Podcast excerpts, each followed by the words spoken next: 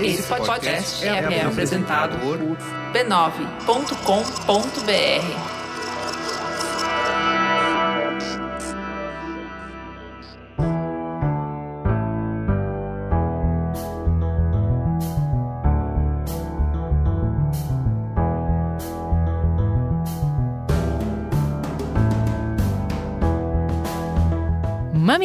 Mamileiros e mamiletes, entrem e fiquem à vontade no nosso espaço de diálogo de peito aberto. Eu sou a Juva Lauer. Eu sou a Cris Bartz e esse é o Mamilos, o podcast que sai do raso articulando conversas onde o debate está interditado.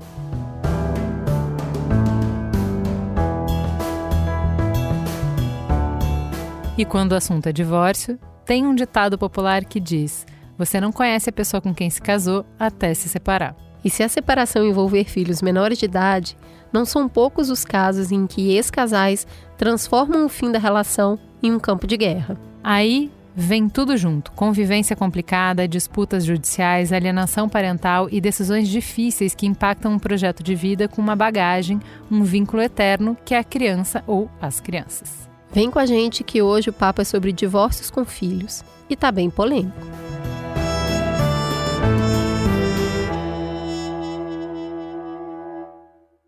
Se passar pelo fim de um casamento não é fácil, envolve desilusões e não raro mágoas profundas, imagine ter que lidar com um divórcio que envolve filhos menores de 18 anos. Não existe a possibilidade de simplesmente apagar o ex da sua vida. Não dá para chutar o balde e queimar todas as pontes. Porque, por pior que sejam as brigas, por mais profundas que sejam as rupturas, por mais diferentes que sejam os valores, o vínculo familiar continuará existindo.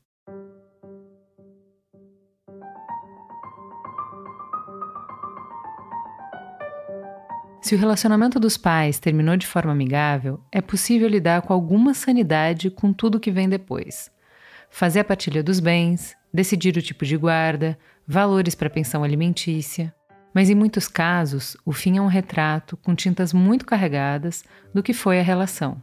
Quando a relação não era de respeito, companheirismo, quando um dos lados não se conforma com o término, quando existem abismos éticos entre os envolvidos, quando a imaturidade emocional impera, enfim, quando sai do script, aí entrar num acordo para qualquer que seja o assunto se torna um verdadeiro inferno. Porque, independente do cenário, o casal vai precisar chegar em acordos para dar conta não só das decisões sobre o futuro dos filhos, mas também dos infinitos aspectos da rotina de uma criança ou adolescente.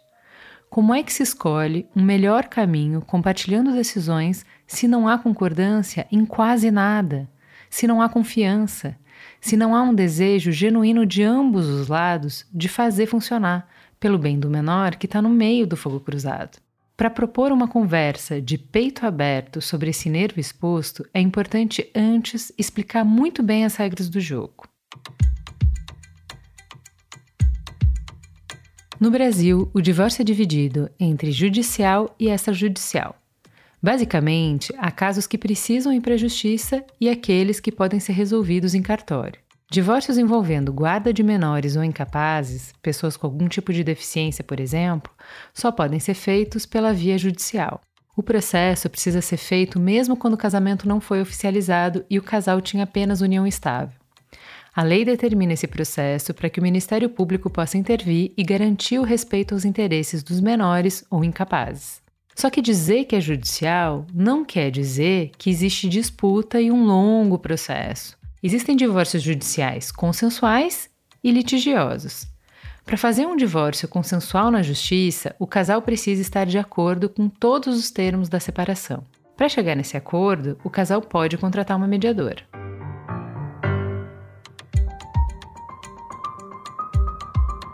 Para entender melhor essas diferenças entre consensual e litigioso, a gente conversou com a advogada de família Ana Paula Correia Patinho, que já esteve com a gente no Mamilos 86, também sobre divórcio.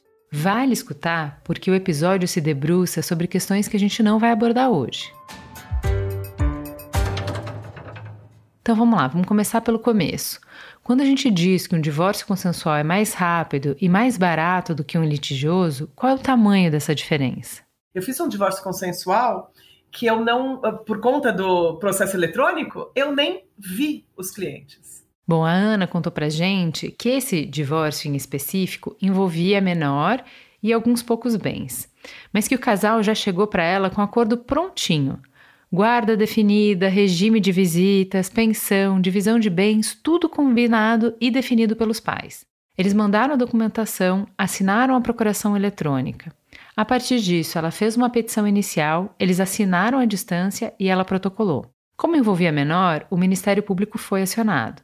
Aí o MP avaliou o acordo e entendeu que os interesses do menor estavam garantidos. Com esse parecer, o juiz já homologou o processo. Adivinha qual o prazo para tudo isso? E o Ministério Público se manifestou, opinou pela, pela decretação da homologação do divórcio e o juiz homologou em uma semana. Se você já acompanhou, mesmo que à distância, algum processo litigioso de divórcio, sabe que esse prazo não tem nem comparação. Bom, para entender quanto se gasta com o processo de divórcio é um pouco mais complicado, porque cada estado tem uma tabela da OAB para definir boas práticas de cobrança de advogado, cada profissional a partir disso vai fazer o seu preço e, além disso, cada caso é um caso. Mas só para a gente ter um parâmetro, para a gente entender o universo que existe entre os casos mais complexos e os mais simples, eu perguntei para Ana, nesse processo específico que a gente estava falando, que foi resolvido em uma semana, quanto custou? 5 mil reais no total, dividido entre as partes. O que, que interfere nesse valor? A taxa judiciária é proporcional ao valor do patrimônio envolvido na disputa. Os advogados também costumam cobrar honorários com base nesse valor. Além disso, a quantidade e a complexidade de recursos que as partes escolhem acionar estendem exponencialmente não só os prazos, mas também os valores envolvidos. Eu tive um caso que eu tive cinco ações e seis agravos, seis recursos dentro dessas ações. Nesses casos, o processo pode se estender por 10 anos. 10 anos de litígio, de briga, de disputa, de tensão, de investimento de tempo, energia e dinheiro na justiça. 10 anos que podem ser toda a infância e adolescência dos menores envolvidos. Ok, um divórcio consensual é mais rápido e compromete menos recursos, então, pela lógica, deveria ser a primeira tentativa. Porém, não são só as discordâncias, desconfianças e mágoas envolvidas que atrapalham. Tem um outro empecilho. Em caso de litígio, quem entrar primeiro com a ação tem uma pequena vantagem. Quando uma mulher, uma mãe, entra pleiteando liminarmente que se tenha o valor dos alimentos para ela e quando ela representa o filho, o valor dos alimentos para o filho, e quando ela entra pedindo liminarmente uma guarda e um regime de visitas, Normalmente, isso normalmente, essas decisões são liminares e os juízes só ouvem o lado de quem entrou. Ainda não deu tempo de citar outra parte, então não houve outra parte. O mesmo se diga quando nós estivermos falando do, do, homem. Às vezes o homem pede a guarda e o regime de convivência com os filhos, e às vezes, muito comum também, agora isso está começando a acontecer, normalmente é homem, tá? Pode ser o contrário, mas do pai, do homem, ofertar os alimentos. Aí também ele sai na frente. Isso é verdade, sim. Porque ele vai ofertar os alimentos, ele já vai mostrar para o juiz, só ele, não vai ter outra parte ainda, quanto ele ganha, quanto mais ou menos os filhos gastam, quanto mais ou menos, né, proporcionalmente seria ideal para se fixar de alimentos.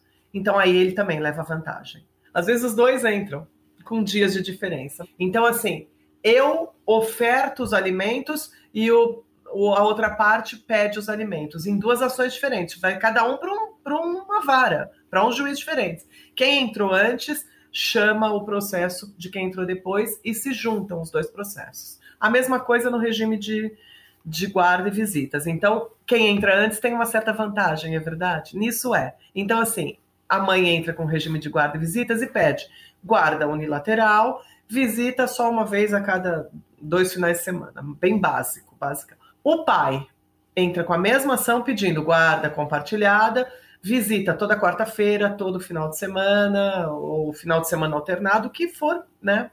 O juiz vai fazer, qual é a primeira coisa que o juiz faz?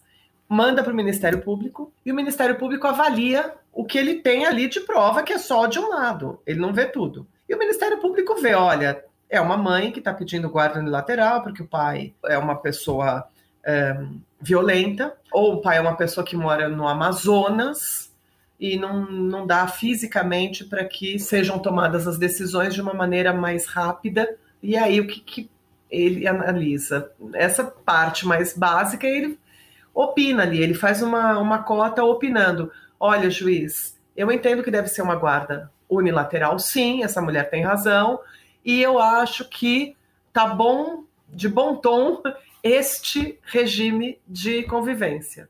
Fica tais dias, vai buscar na escola, devolve na escola, vai buscar na casa da mãe, o que for ali para aquela situação posta em juízo. Aí vai para o juiz e o juiz vai ver as provas, vai ver o que o, o, o Ministério Público mencionou e vai dar uma decisão liminar. Aí essa decisão liminar está valendo. E aí vamos citar o pai da criança. Ou seja, a máxima de se você quer paz, se prepare para a guerra, parece se aplicar aqui. Infelizmente, é uma verdade no âmbito das ações de família em geral e no divórcio também. Muitos clientes, muitas vezes mulheres, nos procuram dizendo: não, fique tranquila, eu tenho certeza que nós vamos fazer acordo. O meu marido não vai me fazer passar por isso, o meu marido não quer briga, a gente já conversou e a gente sabe que vai ter acordo. E eu já não falo nunca isso para o cliente, eu digo, perfeito, e eu gostaria de acordo, eu acho que nós temos que tentar. Mas muitas vezes a gente vê que não acaba em acordo e, e isso vai para um litigioso. Porque no final das contas, o que parecia estar consensual não é consensual. Qual é o problema? Uma vez que uma das partes da entrada no processo litigioso fecha a porta para o consensual. E aí funciona um pouco da lógica da teoria dos jogos. Se ninguém sacar a arma, realmente é melhor para todo mundo resolver a disputa no diálogo. Só que se alguém for puxar a arma, é melhor que você seja o primeiro. Essa lógica num cenário inflamado contribui muito para, na dúvida, no medo, a gente ter mais disputas judiciais que poderiam ter sido melhor resolvidas com mediação em consenso. Mas tudo bem. Resolver no consenso, então, não é mais uma opção. Vamos entender o que, que tem envolvido num processo litigioso. A Ana me explicou que o litígio pode ser dividido em três processos separados com diferentes juízes. Um processo é o divórcio propriamente dito, que trata só da divisão dos bens. O outro é alimentos, que determina o valor da pensão alimentícia. É importante entender que nesse processo quem está em disputa não são os ex-parceiros, mas o filho e um dos pais. Por fim, tem o processo da guarda, que é a disputa entre os pais para definir quem e como toma as decisões sobre o menor e qual é o regime de visitação, quando for o caso. O mais comum hoje é o juiz determinar guarda compartilhada e que o menor more com a mãe, com um regime de visitação para o pai adequado para a rotina e os vínculos da família. Ou seja, o filho fica com a mãe, pode ser que os pais morem em cidades diferentes e, em função disso, o pai só veja a criança em fins de semana alternados. Mas com a guarda compartilhada, o pai tem o direito e a responsabilidade de fazer parte de todas as decisões importantes. Qual escola a criança vai estudar, se vai viajar, qual vai ser a educação religiosa, enfim. É, ainda temos uma situação na qual a mulher é mais é, tem mais chance de ganhar a guarda do filho. Para tirar a guarda do filho de uma mulher, tem que ter acontecido coisa feia. Você só pode tirar a guarda de um pai se para o menor for um risco ficar com aquele pai. Pai, que eu digo genitor, mãe ou pai, tá? Não tem nada a ver com dinheiro. E é verdade isso. Você não dá a guarda para quem tem mais condições financeiras de cuidar do filho. A guarda é atribuída a quem tem melhores condições de criar o filho. Mas o ideal é que seja sempre guarda compartilhada. Porque o pai não vai deixar de ser pai, porque ele se divorciou da, da mãe do filho dele. Que bom que nós estamos em 2022 falando isso. Porque em 2010, 2014, 2000, ai, olha, todo mundo reclamava e todo mundo dizia, olha, esse negócio de guarda compartilhada só dá certo quando os dois pais, o pai e mãe estão de acordo. Não, não pode ser assim. Não, não é, e hoje em dia já não é mesmo assim. Existem boas decisões judiciais dizendo os dois estão brigando, pai e mãe estão brigando, pai, pai e mãe não estão em consenso, mas não há por que tirar a guarda desse pai. A guarda tem que ser compartilhada. Bom, a gente já falou então que quem entrou primeiro tem a vantagem de estabelecer a narrativa inicial e influenciar no tom e nas decisões da primeira liminar. E aí? Aí a outra parte é notificada e tem 15 dias úteis para responder. Voltando ao nosso exemplo em que a mãe deu entrada antes e pediu guarda unilateral, esse é o momento em que o pai vai ser citado. E aí vamos citar o pai da criança. Citado o pai da criança, ele já sabe, olha, semana que vem você pode vir buscar lá na escola e devolver no outro na segunda-feira. Só que aí ele tem 15 dias úteis para contestar essa ação. E aí 15 dias úteis para apresentar a defesa, a resposta dele, a resposta. Como que ele responde essa ação? Ele vai dizer: olha, não, eu moro aqui pertinho, eu sou uma, um pai muito presente, eu quero guarda compartilhada. Ok.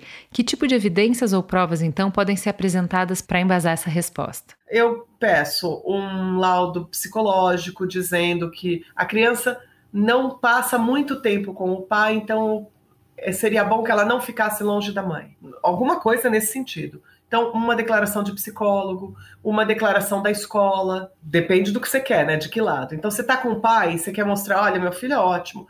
Declaração no clube, que quem leva ele para os esportes é sempre o pai. Declaração na escola, mostrando que o pai vai para as reuniões da escola. Declaração do médico, dizendo quem é que vai, quem é que traz o, o meu filho todo, todo mês para consulta pediátrica. Ah, o pai traz todo mês. E aí eu pediria, talvez, se fosse o caso, né, para mostrar algo eu pediria os, as declarações de pessoas mais próximas que não tem muito a ver. Então, assim, o porteiro mostrando que o pai eh, tem, a criança está sempre lá na casa do pai. A resposta dele será uma contestação mostrando: não, eu sou um pai super presente, eu sou um pai que leva no pediatra, vai na reunião de escola, leva no clube, na escolinha de futebol, mostra foto, foto, foto sempre, rede social sempre. Mas rede social é mais interessante juntar a da parte contrária, né? Porque a minha rede social põe o que eu quiser, então é melhor eu botar na foto. Mas sempre é interessante juntar a da parte contrária, mostrando, olha, eu sempre fui tão, tão presente que na, a minha mulher, a minha ex-mulher agora, veja quais fotos ela colocou nas redes sociais dela. Então tem foto do marido com a criança, né? Eu lembro que eu tenho uma que eu peguei ela, a mulher mostrando o paizão ensinando minha filha a jogar tênis. Então ela mostrava, ela e outra. Hoje nós tivemos Valley Night para sair junto. Então ela mostrando o pai dando beijo de boa noite na filha. Ela fez a prova para mim, né? Aí ele ele responde contestando e ele pode fazer uma, um contra-ataque que a gente chama. Um contra-ataque é pedir, olha, como ela pediu a guarda unilateral, na verdade eu quero mais, eu quero a guarda compartilhada. Como ela pediu para eu ver uma vez a cada duas semanas, eu quero mais, eu quero dois pernoites a cada duas semanas. Eu quero ver toda quarta-feira. Eu quero poder levar e buscar na escola três vezes por semana. Então ele contra-ataca. Ele vai se defender, ele, ele pode contra-atacar. Isso não é obrigatório, não. A partir dessa resposta, o juiz vai decidir. Diante de narrativas conflitantes, o juiz pode precisar de mais informações. Aí vamos para as provas. O juiz vai falar, então, peraí, um quer guarda unilateral, outro quer compartilhada, um quer ver 10 dias por mês, outro quer ver um só. Perfeito. É aqui que nós estamos discutindo. Vamos para as provas. Quais são as provas que são produzidas num caso de regime de visitas e guarda? Necessariamente, é muito raro não acontecer, nós vamos ter que nos cercar de uma opinião de um perito judicial.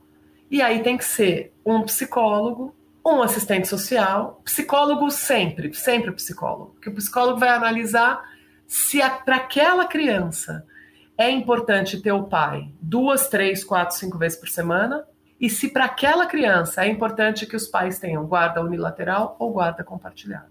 Mais é terrível isso, mas mais ou menos quem decide a maior parte das coisas é o, é o psicólogo, porque quem vai ver a criança, quem vai ver os pais, quem vai conversar com os dois, quem vai ter o teste psicológico é o perito, não é o juiz. O juiz não sabe nada de psicologia. Que responsabilidade, né? O laudo desse profissional define o destino de uma família, garante ou não a segurança e o bem-estar do menor, estabelece limites para vínculos. Com tanto em jogo, interessa entender como é feito esse processo. Ele marca uma sessão para ouvir a criança com a mãe, uma sessão para ouvir a criança com o pai, e uma sessão para ouvir sua mãe, e uma sessão para ouvir seu pai. Muitas vezes é no mesmo dia, tá? Ele passa o dia, se ele passar o dia todo, em uma hora ele ouve sua mãe, uma hora a mãe com a criança, uma hora o pai, uma hora o pai com a criança. Em quatro, cinco, seis horas de trabalho ele resolve. Mas eu vou te contar uma coisa: eu tenho um caso e o, e o psicólogo foi homem. Normalmente as psicólogas são mulheres. Eu só vi um psicólogo homem até hoje. O laudo que esse psicólogo fez e que saiu em menos de dois meses. O laudo que esse psicólogo fez foi de uma precisão impressionante. Ali ele aplicou um teste psicológico e ele verificou direitinho quais são as personalidades, tanto do pai quanto da mãe, e ele aplicou o teste psicológico no filho, e ele mostrou, olha como ele desenha a casa do pai, olha como ele desenha a casa da mãe. É, foi impressionante, foi o melhor laudo que eu já li, que eu já vi na minha. E foi homem, que coisa engraçada. Mas tem laudos realmente que deixam a desejar. Por quê? Porque nós temos uh, profissionais, como todo lugar, bons e ruins. Imagino o que você está pensando. Uma decisão tão importante quanto a convivência que eu vou ter com meu filho não pode depender de um profissional ruim. Já que não tem como garantir só bons profissionais e como mesmo o melhor psicólogo pode fazer um laudo ruim, o juiz aceita que as partes contribuam com laudos produzidos por profissionais da sua confiança. E aí, cada uma das partes vai criticar o laudo e apresentar quesitos complementares, se for o caso. Como assim? Eu não gostei do laudo, ele falou algo que está totalmente errado, um monte de coisa. O meu cliente, a minha cliente, tem o direito de se manifestar mostrando o que está errado, mostrando o que, que ela precisa de esclarecimentos. E nós também vamos mandar um laudo, que é um parecer técnico, que é do meu assistente técnico, do meu uh, psicólogo, parcial, que eu contratei e aí o juiz, o certo é o juiz analisar os três, e outra parte vai fazer a mesma coisa, tá? O juiz analisa os três, e aquele que o juiz entender que está mais bem fundamentado, que está mais próximo da realidade, e vai julgar com base nesses três. Qual é a, a real, vamos dizer assim? O juiz vai acreditar mais em quem? No perito que ele próprio nomeou. O juiz tem que confiar nesse perito. E ele tem que saber que esse perito pode errar, mas pelo menos ele pode errar, ele vai errar fazendo, tentando fazer o certo, né? Ele não é um perito entre aspas comprado, um perito que vai deliberadamente só mostrar as vantagens do filho ficar com a mãe, porque ele está do lado da mãe. Não é assim que acontece, ele vai mostrar as vantagens dos dois lados. E aí cabe ao juiz decidir nesse arcabouço aí de tantos psicólogos falando sobre essa situação familiar, qual deles e quais pontos apresentados são os pontos interessantes, são os pontos uh, que efetivamente devem ser levados em consideração. Algumas vezes ainda é preciso acionar um assistente social. Quando que é necessário o assistente social? Quando você precisa verificar a condição da residência do menor, né? Então, Tá, o menor vai morar em que casa? Porque essa é uma discussão também. Ele vai morar em qual casa? Eu costumo dizer que não há problema nenhum no menor morar nas duas casas, mas psicólogo odeia uma coisa dessa. O psicólogo sempre diz que ele, o menor tem que ter uma rotina, um, um solar, ele não pode ser ping-pong de ficar indo para um lugar para o outro. Eu acho que cada família é uma família diferente, né? Então, mas uh, o assistente social entraria nesse momento. A mãe diz, ele não pode ir para casa do meu marido, por quê? Porque ele mora num lugar cheio de escadas no, na cobertura, que tem piscina e não tem rede de proteção. E não tem quarto para o meu filho. E o meu marido, meu ex-marido, tem um monte de namorada e eles dormem todos juntos. Então vai analisar aquela casa. Ou dizer, olha, eu quero que venha analisar a minha para mostrar, olha, eu já me preparei porque eu tenho as roupas, a cama, o lugar para fazer o dever de casa do meu filho. Então, aí sim vem o assistente social. Nessa fase do processo, também podem ser chamadas testemunhas. Esse é um recurso extremamente desgastante que expõe a intimidade da família e cria novas mágoas e ressentimentos. Isso porque, na essência, serão chamadas pessoas do convívio do menor para fornecer provas de que uma das partes é incapaz ou perigosa e, portanto, deve ser afastada do menor. Por que, que eu chamaria uma testemunha num caso desse? Para dizer, olha, eu o juiz vai, eu vou falar com o juiz o quê? Que a, só que a mãe é boa? Que a mãe é boa, eu sei. O problema é que eu quero comprovar que o pai não é bom para o filho. Ah, olha, sempre que ele vem da visita do pai, ele vem machucado, ele vem com a roupa rasgada, ele vem chorando muito, ele tem pesadelos, ele não dorme direito, ele se recusa a comer, ele é agressivo. Então eu tenho que mostrar como vizinha, como irmã, como tia, eu tenho que mostrar que seria ideal que o, o pai não tivesse muito contato com o filho. É isso que nós estamos discutindo, né? É isso que nós estamos brigando nesse processo. E aí as testemunhas quem são, né? Só gente que conhece muito aquela família, só gente que tem. Tá todo mundo numa briga muito grande ali. Para entender quão desgastante pode ser essa situação, pensa num divórcio em que o homem não se conforma com a separação. Ele tem certeza que a motivação da esposa para o pedido é uma infidelidade. Na impossibilidade de segurar a mulher, se sentindo lesado, enganado, frustrado, esse homem faz da ação do divórcio um tribunal para provar a sua superioridade moral. Não é sobre os filhos, não é sobre manter o máximo de vínculo com eles, é sobre provar que ela é uma péssima mãe. É sobre ele ganhar e ela perder. É sobre humilhar ela em juízo. É sobre o gozo que ele tem com a fantasia de ameaçar tirar os filhos dela. Nesse cenário completamente fictício, mas muito comum, as testemunhas vão colocar a lupa em erros da mãe, tirar comportamentos de contexto, distorcer conversas. O alvo dessas acusações vai ouvir, na frente de estranhos, pessoas que confiava devassarem sua intimidade com o objetivo claro de destruir a sua reputação. Isso é uma discussão e é uma briga que de verdade não tem a ver com a criança. Muitas vezes, eles não estão preocupados, nem pai, nem mãe, nem advogados, com aquela criança, aquele coitado da criança. Eles estão é, preocupados em quem vai ganhar, em quem, olha, eu vou até o fim. Isso é possível e pode chegar? Pode. Uh, mas, veja, isso está mudando. Antigamente, muitos, e até, até hoje vem muito cliente e diz: Olha, ele me traiu e eu tenho a foto, o vídeo, o áudio, não sei o que. Eu não quero nem saber se ele te traiu. E se vai chegar isso, vai chegar para o juiz, o juiz vai falar: pode, pode sair daqui. Eu não vou discutir se vocês se um traiu o outro. A não ser que você vá discutir lá no cível se vai receber indenização, não é nem comigo. E eu não sou muito adepta a isso. Mas se traiu ou se não traiu, não tem nada a ver com quão boa mãe ou pai você é. Então, não venham trazer para o judiciário essa lavação de roupa suja. Tem cliente que quer. A cliente eu até entendo que queira, ela quer matar o ex-marido e o marido quer matar. Mas a discussão ali é filho. É nesse lodo de disputas que perdem completamente os interesses da criança de perspectiva que acontece a alienação parental. O que, que é alienação parental? É desqualificar o outro pai. Mas para quê? Para afastar o pai do filho, para afastar a mãe do filho. Sempre que eu falar pai, são os dois, tá? E aí, como que eu posso fazer isso? Eu posso dificultar o exercício do poder familiar, eu posso é, fazer campanha de difamação do genitor que eu quero, posso fazer implantação de falsas memórias no filho, falando certas coisas que não aconteceram. Essa criança vai ficar para sempre com aquele trauma de pensar.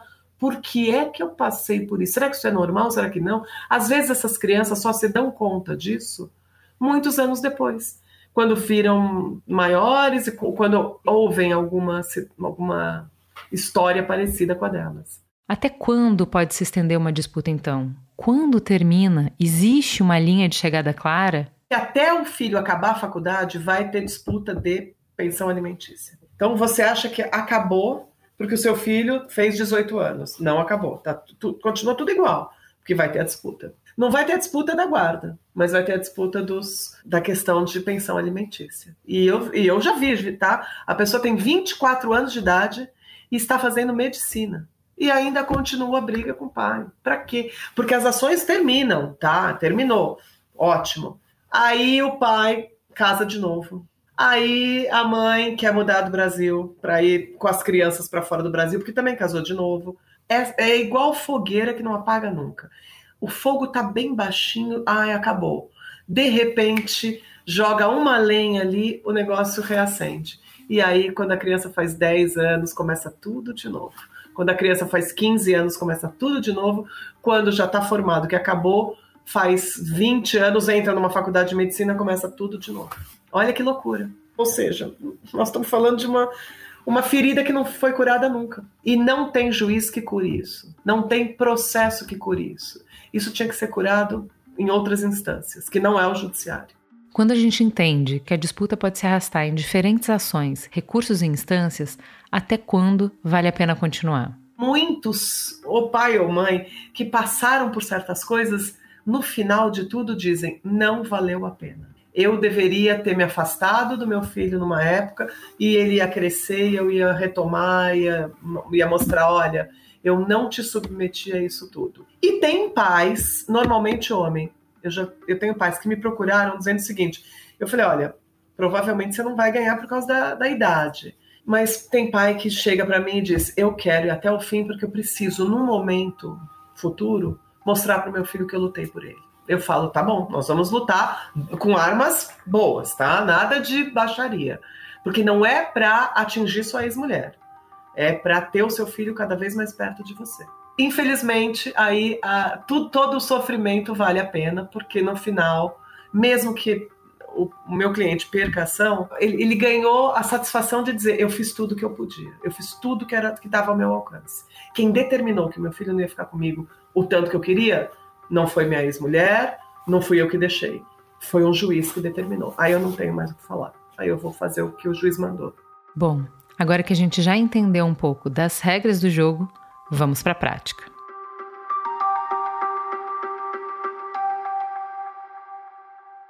A gente já continua a nossa conversa, mas antes vamos respirar, tomar uma água e ouvir um breve intervalo comercial.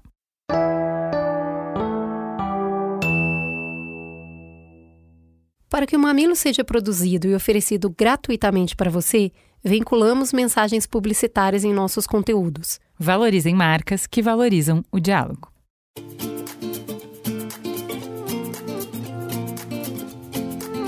Ô Ju, eu tô sentindo a minha pele tão diferente esses dias. Eu não sei se é em função do clima, mas eu tô achando que ela tá mais seca, sabe? Sei, estranho isso, né?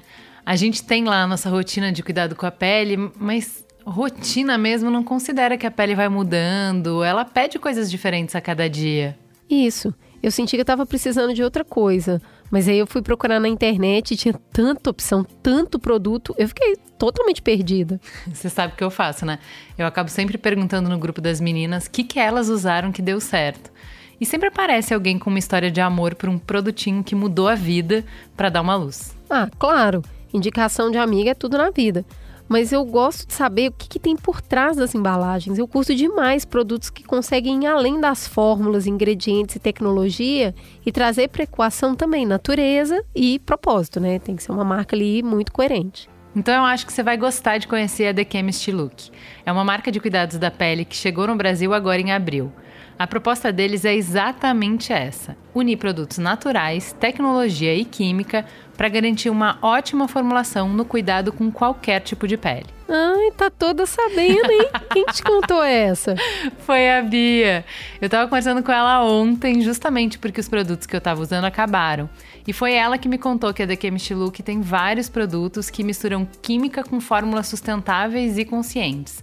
É uma marca criada por uma mulher uruguaia, uh. química, que não estava satisfeita com o que ela estava encontrando no mercado. Que legal! Gostei disso. Pois é, e aí tem vitamina C, vitamina B3, hidratantes, ácidos renovadores, booster com ácido hialurônico. E para mim, que sou super alérgica, é importante que os produtos sejam testados dermatologicamente e não tenham fragrâncias e álcool. Tá bom, senhora, manda um de cada aí. Tô curiosa para saber mais. Então já acessa aí o site deles, thechemistlook.com.br. Dica de amiga.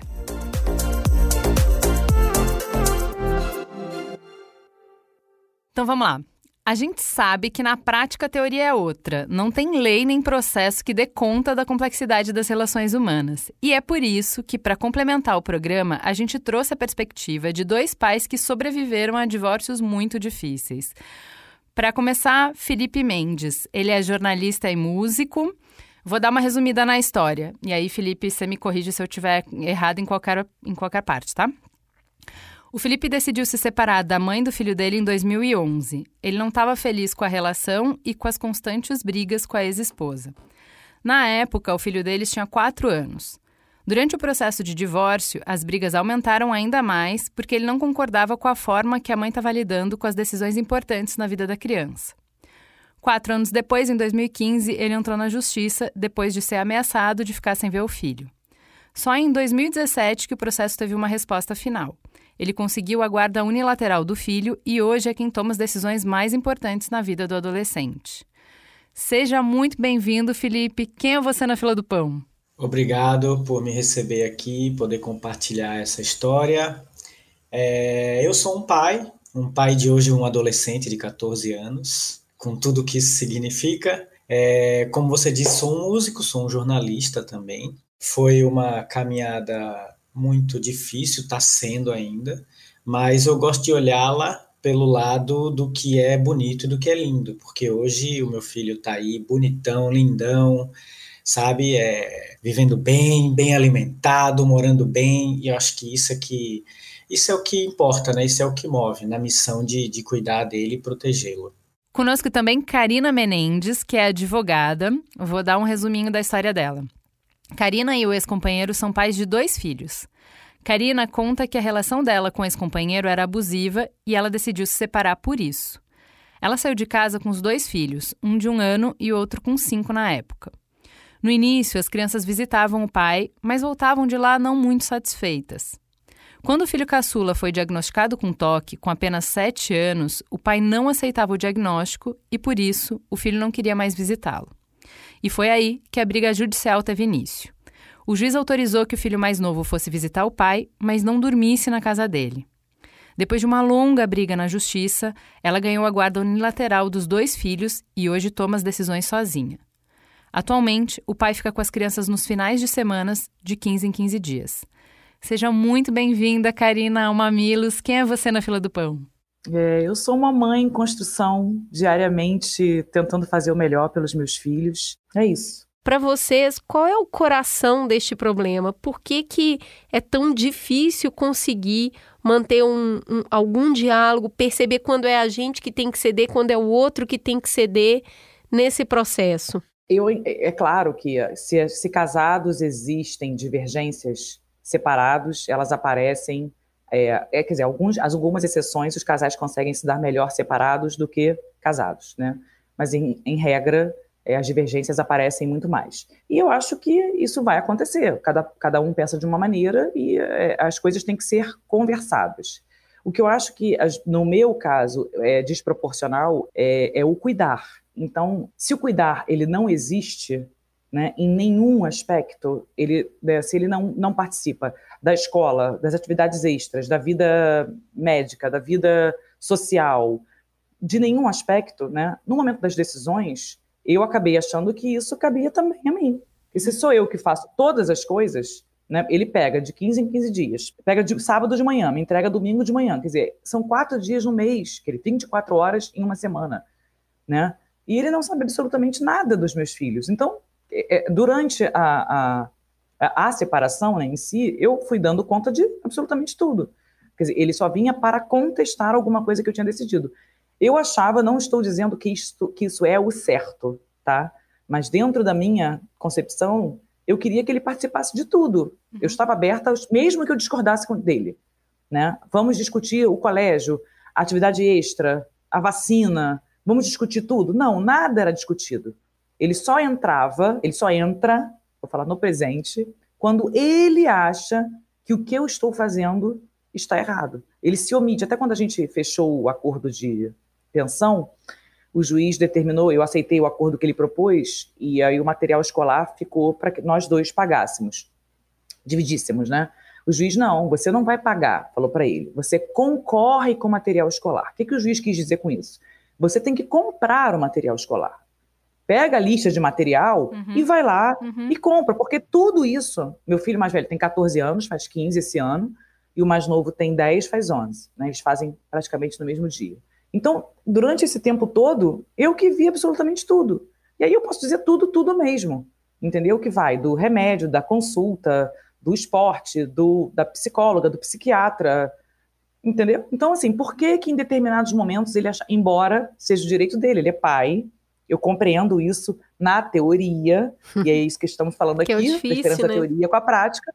Na prática, eu não conseguia aceitar. Porque eu dizia, ele não, não opina absolutamente nada, não está comigo absolutamente nada, eu resolvo tudo. Eu casei de novo, eu, meu marido me ajuda muito, mas ele não é o pai deles. entendeu? Então, por que que ele... Eu, eu, eu tenho até muito mais é, tolerância com as opiniões do meu marido atual, dos meus amigos, da minha mãe, do que do meu ex-marido, porque como ele não, não tá em nada, então assim, para mim isso, esse é o meu ponto é, é, de divergência hoje, né? Porque como eu faço tudo, eu, eu acabo achando que ele não tem direito de fazer nada, de opinar nada e não é, não é isso. E para você, Felipe? Eu me, me, identifico, eu me identifico com muita coisa do que a Karina disse nessa questão de resolver tudo e de ter que fazer tudo. E aí você fica com toda a responsabilidade e aparece uma outra pessoa que não participa de nada e se acha no direito de cobrar. E no meu caso, acho que tem duas coisas é, que agravam, que não, não, sei até que ponto é generalizada. Uma não é generalizada, que é uma exceção da exceção. Eu sou um homem que criou meu filho, quer dizer, eu sou uma história igual a quase todo mundo com o gênero trocado. A outra coisa é que o nosso filho é usado como uma arma para me atingir. Então, o objetivo final dela é me atingir, é me prejudicar. E o único caminho, a única forma que ela tem é através do nosso filho. E ela usou essa arma de uma maneira assim absurdamente agressiva e violenta durante muito tempo até eu conseguir a guarda exclusiva dele. Eu sou entusiasta da guarda compartilhada. Eu tentei compartilhar a guarda. E sobre essa coisa do cuidado, é, eu já cuidava do meu filho sozinho quando eu era casado. Isso foi muito central para eu pedir a separação. Eu não conseguia entender por que, que era difícil para ela botar o nosso filho para dormir, dar um banho, sair com ele. Logo que é, eu me separei, eu tentei muito compartilhar a guarda e fazer tudo em comum acordo. Mas os poucos acordos que eu consegui, ela não cumpriu. Eu cheguei a procurar uma Câmara de Conciliação Extrajudicial, sugerindo a conciliação. Foram necessários três encontros, depois ela ter faltado os primeiros. E o que se decidiu, que eu pensei que seria uma solução, acabou não sendo uma guarda compartilhada, acabou sendo uma espécie de guarda alternada, em que ele passava uma semana comigo e uma semana com a mãe. E isso que eu achei que seria bom acabou sendo um grande problema. E eu decidi acabar com isso quando em um ano, ele faltou 25 vezes à escola. Então foi quando eu falei: olha, acabou, não tem como. E, e, e meu próprio filho começou a pedir: olha, pai, eu não quero mais. Eu quero ficar aqui. Eu não quero mais ficar indo para lá e para cá. E, e, como não havia diálogo e nunca houve, eu acho assim que a discordância é normal. Eu acho que é normal. E quando há diálogo, a discordância ela se resolve. Então você pode dizer, ah, eu prefiro essa escola, ah, mas eu prefiro aquela. Então vamos conversar a gente vai ver os prós e contras e vai chegar a um comum acordo. E aí é que eu acho que está o X da questão. É quando você consegue separar o que é o interesse da criança, o que é o melhor para a criança, do que é o melhor para você. E aí tentei muito conversar, tentei muito dizer: olha, se a gente quer brigar, a gente briga, a gente quebra o pau, a gente pode, pode se odiar, mas ele não tem nada a ver com isso. Ele tem que viver a vida dele de criança, ele tem que continuar indo para a escola, ele tem que continuar brincando, tem que fazer as coisas dele, e a gente quebra o pau, sabe, sem ele participar. Só que, de maneira muito evidente, o objetivo dela era me prejudicar. Ela não aceitou a separação e tentou de todas as formas, e ela descobriu que a única maneira de me atingir era através dele. Então, mas é, é aí que eu queria pegar, que assim, Longe de ser a história de vocês a exceção, me parece que isso um pouco é a regra. Enquanto no papel todo mundo entende que o objetivo deve ser preservar um melhor interesse da criança, na prática isso é muito difícil. E é difícil quando a gente tem duas pessoas bem intencionadas e comprometidas com a criança, mas que simplesmente têm opiniões muito diferentes e que têm dificuldade do diálogo mais básico. É difícil quando você tem duas pessoas teoricamente bem razoáveis, mas que estão magoadas, que estão com raiva, que estão feridas e que vão fazer vão tomar decisões que não são boas, não são as melhores decisões. E é difícil quando você tem pessoas uh, que já tem algum comprometimento maior. A Cris fala um negócio que eu acho interessante. Ela fala para negócios, mas acho que aqui para divórcio também cabe, que é não tem negócio bom com gente ruim e não tem negócio ruim com gente boa. Eu acho que assim, uh, a gente pensa em todos os casos em pessoas razoáveis e bem intencionadas que estão sofrendo, mas às vezes nem é o caso. Às vezes a gente se vê diante de pessoas muito egoístas, muito instáveis, enfim, qualquer é, sombra humana que a gente possa colocar aqui. Nesses, em ambos os casos, tanto quando é apenas o sofrimento gritando, quanto quando a gente tem pessoas muito complicadas mesmo, é, na impossibilidade da gente resolver no diálogo, como vocês tentaram no início do divórcio de vocês, entra a justiça. E é isso que eu queria que vocês falassem um pouco, assim, uh, do que eu observo. Me parece a, a história de vocês, do jeito que é colocada, do jeito que é contada, parece que a justiça foi eficiente e ágil. E aí os menores ficaram menos tempo expostos, menos tempo fragilizados. Mas eu acompanho alguns casos em que não é assim. Em que a complexidade é tão grande que demora muito para a justiça resolver. E que demora para a justi justiça sequer compreender o que está acontecendo. Porque chegam informações contraditórias o tempo inteiro. Você vai ler um processo de mil páginas. É muito difícil entender o que, que de fato está acontecendo quando você tem narrativas completamente contraditórias e cada um trazendo argumentos a seu favor. Como que vocês veem isso? Hoje, a justiça ajuda ou atrapalha nesse processo que já é complexo? Eu acho que ajuda.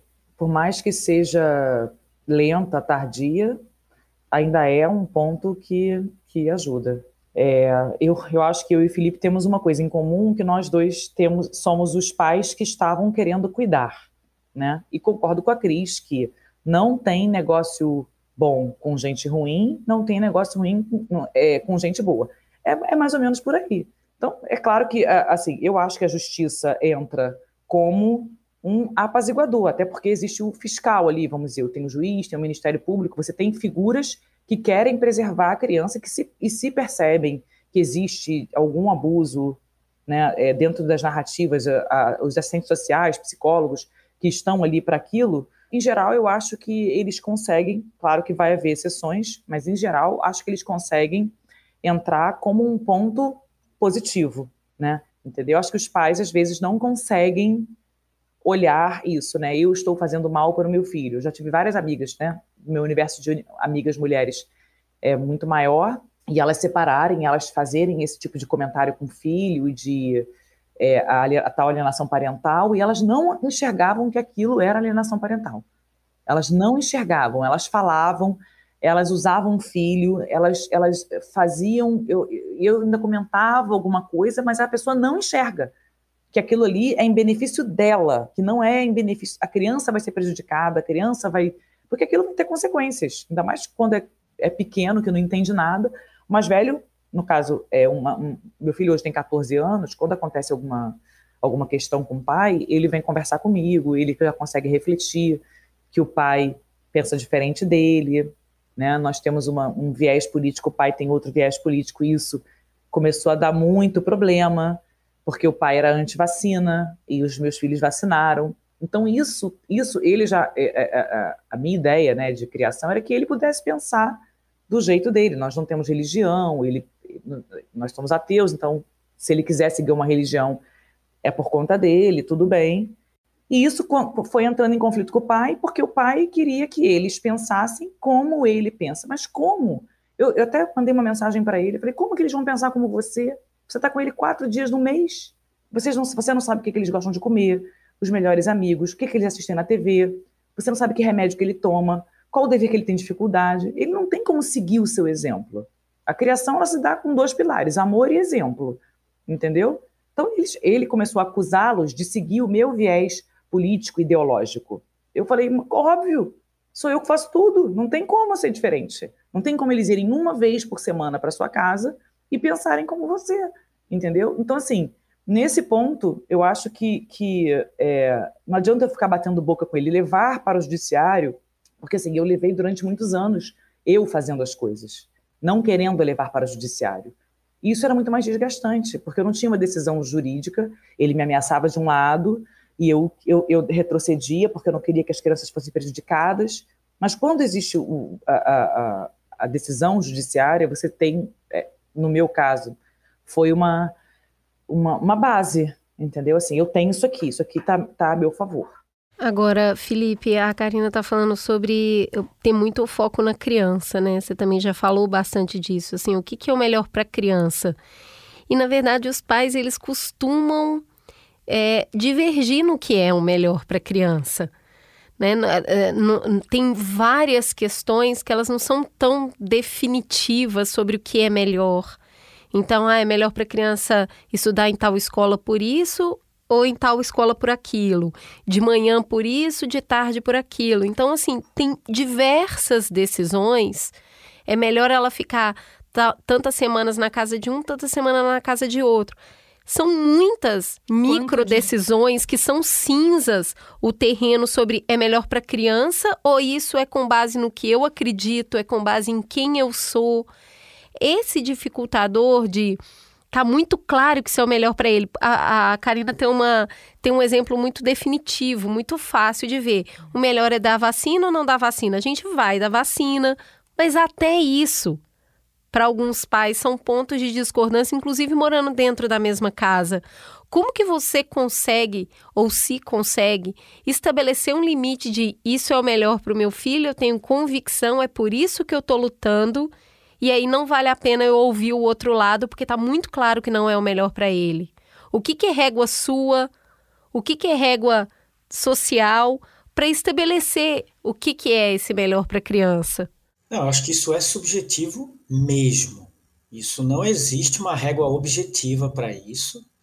E o que eu acredito é o seguinte: se você tem um objetivo em comum, você não precisa concordar em tudo.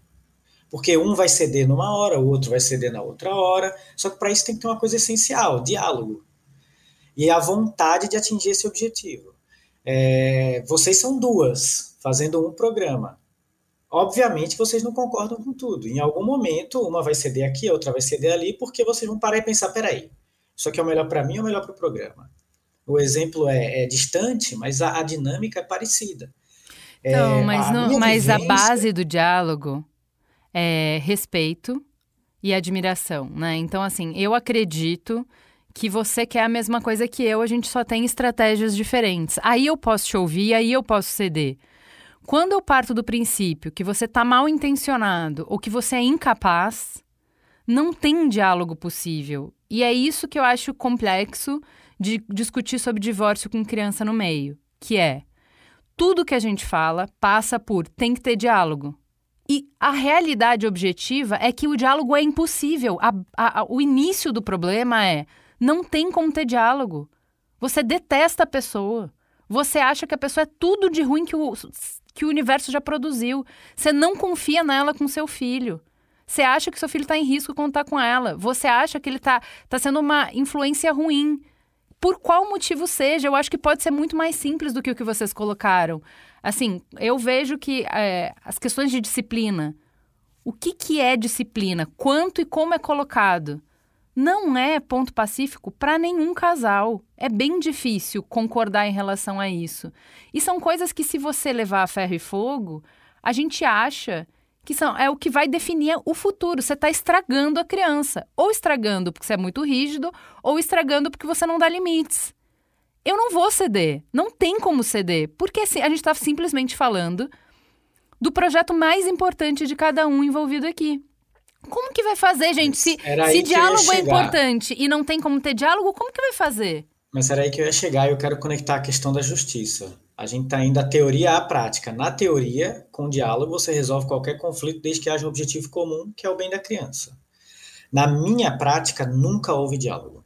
Quer dizer, um divórcio que começou com ela fugindo com ele de casa sem me dizer nenhum endereço, é, levando até os talheres. Perdeu todos os argumentos. Eu nunca tive diálogo. Eu tentei durante quatro anos o diálogo. E aí eu fui à justiça. Quem mais me estimulou aí a justiça foram as minhas amigas mulheres, que começaram a dizer: Felipe, você precisa procurar a justiça. E eu, eu não acreditava muito. Por quê? Eu, eu sou um homem, certo? E isso é impossível escapar na minha história. Eu tenho uma história que a minha advogada, minha primeira advogada, nunca tinha visto. E ela milita na área. Ela milita na área de violência de gênero. Ela, ela, ela falou para mim: eu, eu não aceito o cliente homem. Porque a maioria dos homens só querem diminuir a pensão. Ela aceitou a minha história como militância. A juíza nunca tinha visto uma história. A juíza, eu tenho certeza, nunca tinha visto uma história como a minha. Então, assim, isso já dificulta tudo. Quando eu finalmente entrei na justiça, é, muito estimulado pelas mulheres que, que, que, me, que me, me, viam e, e me, muitas me ajudavam e elas entendiam, porque por motivos bastante óbvios, acho que a boa parte dos homens nem entendiam muito bem o que o que estava acontecendo. Eu fui ao fórum algumas vezes, entrava nas varas e, e perguntava. E numa dessas vezes eu entrei lá, conversei com uma técnica judiciária, uma assistente de um juiz lá, e eu falei para ela, olha, eu crio meu filho. Nesse momento eu já não estava mais compartilhando, já não havia mais essa alternância, ele já morava só comigo. Eu já criava ele literalmente sozinho, ela passava dois meses sem nem aparecer, não contribuía com nenhum centavo, mas me ameaçava diuturnamente de que eu nunca mais ia ver meu filho, etc, etc, e que se ela entrasse na justiça, acabava para mim. Eu entrei numa vara, depois de ter ido algumas vezes lá, e conversei com uma pessoa lá e falei, olha, eu crio meu filho, eu arco com tudo e eu tenho muito medo de entrar na justiça, porque o que todo mundo diz é que a justiça favorece a mãe. E ela falou para mim assim: olha, não é verdade que a justiça favorece a mãe. A questão é que 99% das vezes é a mãe que procura a justiça. Então você pode ficar tranquilo. Então a minha relação com a justiça é um pouco dúbia. Porque de um lado, foi a justiça que me ajudou a resolver a questão concreta da ameaça de eu saber que ela não vai mais levar meu filho aleatoriamente para qualquer lugar, assim, a ameaça acabou. A parte psicológica não. É, ainda é muito complicado. E, e uma criança não tem como se proteger da própria mãe, ou mesmo do próprio pai. Então, mesmo que ele faça acompanhamento psicológico como ele sempre fez, é muito difícil até hoje. A justiça, no meu caso, teve uma atuação muito dúbia.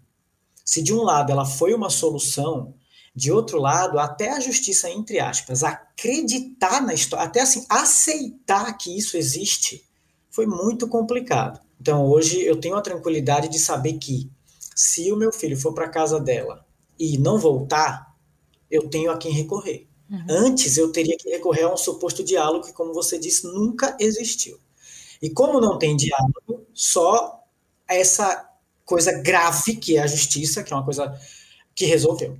Então, assim, é, é até eu tenho meu, o padrinho dos meus filhos, é o meu melhor amigo da vida, a gente trabalha junto, e ele, desde que eu me separei, ele fala: você tem que falar para ele, que eles quem ele é, falar mal dele, não deixa ele lá. Eu falo, nem preciso fazer isso. A vida vai mostrar para eles. Eu tenho pena dos meus filhos. Uhum. Essa é a realidade. Eu tenho pena deles. Uhum. Entendeu? Então, quando eles me traziam alguma coisa assim, ah, mamãe, o papai não faz nada com a gente, não sai. Não... Eu falava, mas seu pai é assim. Uhum. Seu pai é assim, ele é caseiro, vai se acostumando. Também, o dia que você também não quiser sair, ele vai respeitar.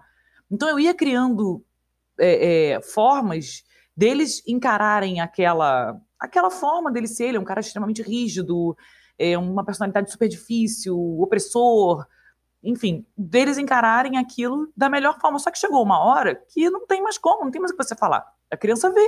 Só colaborando rapidinho com, com tudo isso, assim, acho que a primeira coisa é que quando eu me separei em 2011, Sim. a coisa da guarda compartilhada era muito recente. Se não me engano, foi em 2008 foi. que o Código Civil é, previ, começou a prever a guarda compartilhada. Então era uma, ainda era uma novidade. Outra coisa que eu gostaria de dizer é o seguinte: é, a gente também tem que entender que todos nós somos humanos. A mãe também é, o pai também é, e as crianças também são. Então, é, por mais que eu tenha tido toda a dedicação e cuidado, eu também cometi erros. E também, obviamente, houve momentos em que, quer dizer, eu tive que chegar para mim mesmo no momento e falar: Felipe, não, assim não. Quer dizer, você está aqui brigando com seu filho todo dia, numa situação em que nunca vai resolver. E assim, não é, eu não brigava com ele por causa da mãe, mas brigava porque ele estava indo mal na escola, brigava porque não sei o quê, brigava. Um dia eu chamei ele e falei: vem cá, ó, eu não aguento mais, eu não vou mais fazer isso eu vou mudar de estratégia. E eu, foi quando eu percebi que eu também estava, como um ser humano, carregando o mundo nas costas, sendo ameaçado o tempo inteiro. E, assim, também tinha que, tive que entender isso. Quer dizer, ninguém é perfeito. E essa coisa do. É, é muito fácil você ser a pessoa que não tem responsabilidade nenhuma, não resolve nada, não precisa dizer nenhum não porque aí você vira e fala: ah, o que, que você quer? Toma. E aí, é, o meu filho voltava, às vezes, da casa da mãe com uma, com, uma, com uma coisa muito dividida. Por um lado, ele dizia: pô, lá eu faço o que eu quero. eu durmo a hora que eu quero, eu mexo, eu entro no site que eu quero, eu vejo o vídeo uhum, que eu uhum, quero, eu faço uhum. o que, que eu quero, mas ao mesmo tempo ele voltava assim muito abalado, porque ele não tinha atenção.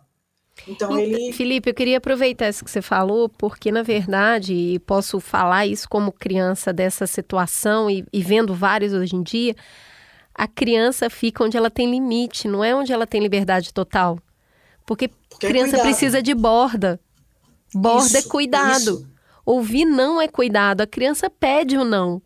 E aí, muitas isso. vezes, o pai e a mãe não falam não por medo do que esse filho vai fazer, mas é onde ele sente que ele está cuidado, alguém está olhando para ele. Por isso que alguém fala Sim. não. Então, é, é, eu acho que isso é, um, é, um, é, uma coisa que a gente precisa falar mais. Que o filho pode até falar, eu não quero ficar aqui porque eu tenho que lavar a louça. Mas, na verdade, o que ele precisa é de borda. E no final ele sente que é ali que é a casa dele. Existe uma diferença, eu acho, que parece parecido no meu caso no da Karina, que é o seguinte: quando você tem essa diferença, mas com os dois achando que estão fazendo o melhor para o filho, é uma coisa.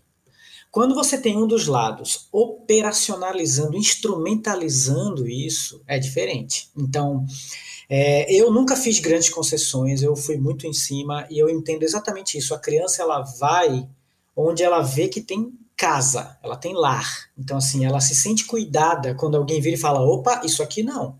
Então, é, eu vou unir esse assunto ao assunto do, do, do, quanto você pode falar ou não. Quer dizer, até mais ou menos uns 12 anos de idade, eu não falava com meu filho quase nada sobre as coisas da mãe dele.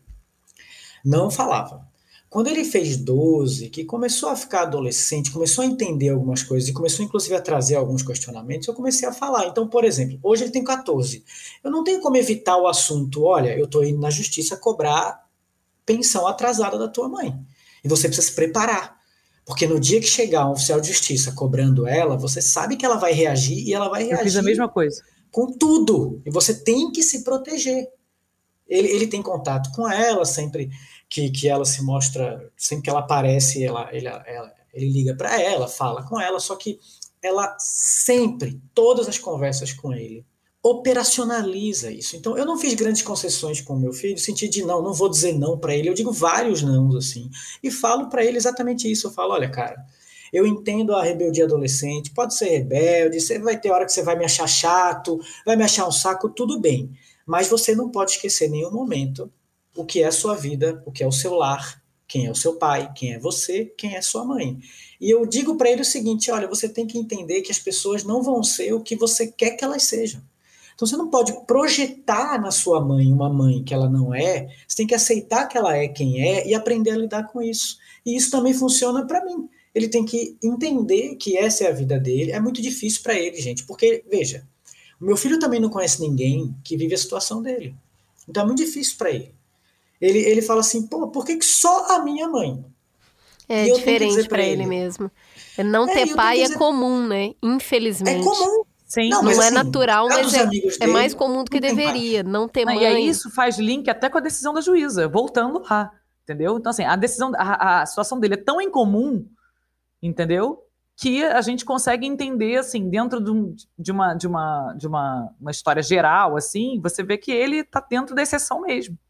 Mas aí vejo o adolescente que está pensando assim: pô, aqui é muito chato, eu não posso ficar na rede social livremente, eu não posso fazer isso, eu tenho horário para voltar para casa, eu tenho não sei o quê. Se eu morasse com a outra pessoa, eu poderia estar duas horas da manhã fazendo live no Instagram. E aí, quando começa a virar adolescente, que todo mundo aqui já foi, já começa a rolar até aquele pensamento assim: ai, ah, talvez se eu fugisse de casa e uhum. fosse não sei o quê, que eu sei que ele não vai fazer, porque ele entende esse lugar da segurança, o lugar do lar, por mais que a adolescência traga esses conflitos. Agora, eu também queria dizer: se por um lado a gente é humano, acho que a gente tem que entender que os adultos que cuidam de crianças são humanos, eu vejo muitas vezes os especialistas dizerem: ah, você não pode demonstrar para o seu filho que você está frustrado ou que você tem raiva. Assim, eu não consigo concordar com isso, porque eu acho que ele tem que entender que a gente se frustra também. A gente também fica puto, a gente também tem. Sabe, a gente é ser humano, a gente tem sentimento. Eu digo para meu filho: olha, você tem que entender que eu sou um ser humano, eu tenho limites, eu tenho sentimentos, eu tenho coisas. Mas eu também queria dizer uma outra coisa que é o seguinte: que apesar da minha história ser muito desagradável e continua sendo, infelizmente, é, eu, eu, eu a vejo do seguinte jeito. se por um lado é uma história de, de muito abandono é, de um lado e de muita violência, porque foi muito agressivo tudo que aconteceu e acontece, de muita manipulação, de um comportamento muito tóxico por, por parte da mãe dele, assim, eu, eu converso com ele muito dizendo, filho, olha, a nossa história não é sobre o que a, a sua mãe fez e faz. A nossa história é sobre a gente aqui vivendo bem, a gente vive bem, você não falta nada, você tem um lar, você tem uma casa, você tem amigos, você tem uma escola legal, você tem. Sabe, a, a, nossa história é uma história que, na verdade, é sobre como a gente superou tudo isso. Não é sobre tudo isso. É sobre o que, a gente fez com tudo isso, como a gente conseguiu, no fim de tudo, com todos os problemas que existem, viver bem. E aí eu queria dizer é, é, que eu nunca entendi por que, que duas pessoas que dormiram juntas, que compartilharam a vida, precisam ser inimigas quando se separam. Uhum. Eu não consigo entender isso, apesar de, de ver e uhum. de viver isso. É, e queria dizer que nem sempre é assim.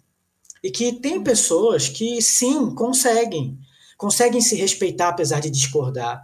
Conseguem lidar com o fato de que são diferentes, inclusive na hora de lidar com os filhos. E conseguem chegar a acordos. É só porque como eu venho de uma história muito complicada, é muito fácil para mim dizer, ah, é sempre uma porcaria. Mas não, eu queria deixar dito aqui que há sim casos e pessoas e casais e ex-casais que eu conheço ex-casais que conseguem lidar com isso e que conseguem criar os seus filhos, mesmo separados, de maneira pacífica, uhum. ainda que discordem. E, e eu, eu, quero muito assim é, é deixar também esse lado aqui de que é possível, é possível, sabe? Mas em 100% é. desses casos, em 100% desses casos, pode ter certeza que eles estão pensando no interesse da criança. Uhum. Eles colocam o interesse da criança em primeiro lugar, entendeu? Não tem como esse casal ser super é, é, entra em acordo, mesmo que eles venham divergir, eles, eles um cede, um cede uma hora, outro cede outra hora, é porque eles colocam o interesse da criança. O que é, que meu, o que que é melhor para o meu filho? E não só, né? Tá? São pessoas maduras. São pessoas Sim, maduras. Porque pra, aí... você precisa ter essa capacidade. Para além do desejo, eu gostaria de colocar o interesse do meu filho em primeiro lugar. Você só dá o que você tem. Então, pessoas maduras, a, apesar de ser muito difícil, então, os, os divórcios que eu acompanhei e que tiveram menos impacto para as crianças, tiveram evidentemente, mulheres ou homens, e às vezes, raras vezes, mulheres e homens maduros envolvidos. Então foram pessoas que, se eu consigo ir até 100 e a pessoa consegue ir até 25, eu não vou encontrar ela nos 50. Eu vou fazer 75. E é isso, porque é o que tem, é o que tem, não tem como fugir disso. Então, assim, dá para fazer e, e, teve momentos em que, ah, um fez 75, daqui a pouco o outro fez 75. Teve divórcios bem feitos, em que a criança teve pouco sofrimento, em que foi 80-20, em que o homem fez 80 e a mulher fez 20, em que a mulher fez 80 e o homem fez 20. Acontece, dá para fazer, mas precisa de pessoas maduras. E na prática, vamos olhar ao redor, né?